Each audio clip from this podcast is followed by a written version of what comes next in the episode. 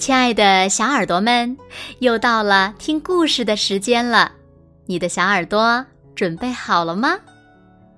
今天呀，子墨姐姐要为小朋友们讲的故事呢，名字叫做《农神后记》。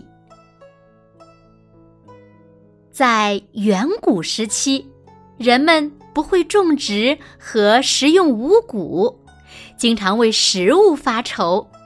直到后稷出现，教会人们种植五谷，人们才有了稳定的食物来源。后稷呢，也因此被尊称为农神。后稷的母亲名叫姜原。相传呢，姜原有一天到野外游玩的时候，踩到了一个巨人的脚印，回来后就发现自己怀孕了。十个月后，生下了一个小男孩儿。一开始呢，江源认为这个小男孩是妖怪，想把他扔掉。可是扔了几次都没有成功。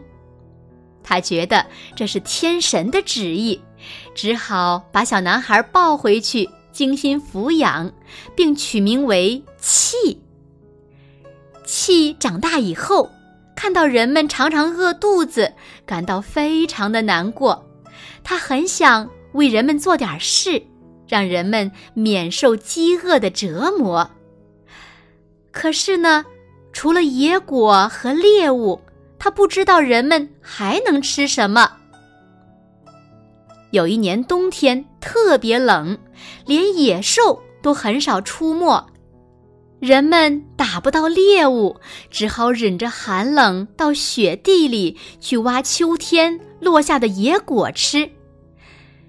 细心的气在挖野果的时候，发现有些野果的果实裂开了，露出了里面的种子。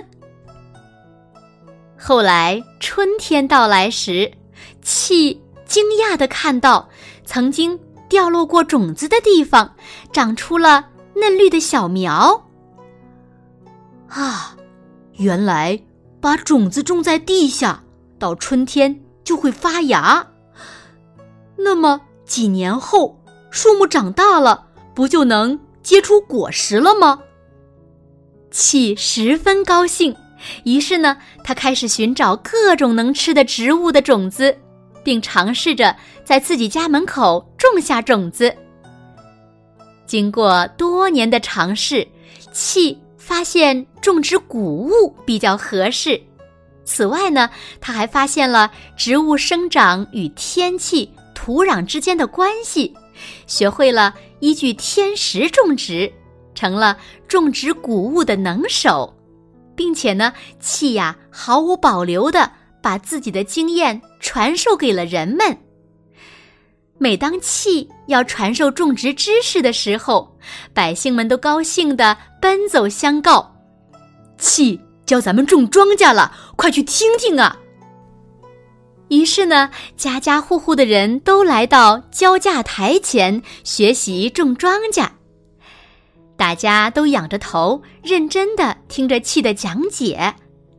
气。为了让人们听得更明白，手舞足蹈的比划着，还时不时的画图说明。讲到重要的地方，他还会亲自下台示范。人们都被气精彩的讲解感染了，时不时鼓掌叫好。日子一天天过去，气除了教人们种庄稼，还带着他们改造农具。开通渠道，灌溉农田。秋天到了，人们迎来了大丰收，收获了很多的粮食，大家都非常感激气，纷纷传颂起他的德行来。就这样，气的美名越传越远，最后呢，传到了帝尧的耳朵里。帝尧非常欣赏气。便请契来做农师，让他教授各个部落的人耕种农作物。于是呢，越来越多的人会种庄稼了，人们呀再也不用担心冬天饿肚子了。后来呢，为了表彰契的功德，帝舜把台城封给了他，并赐他封号为后稷。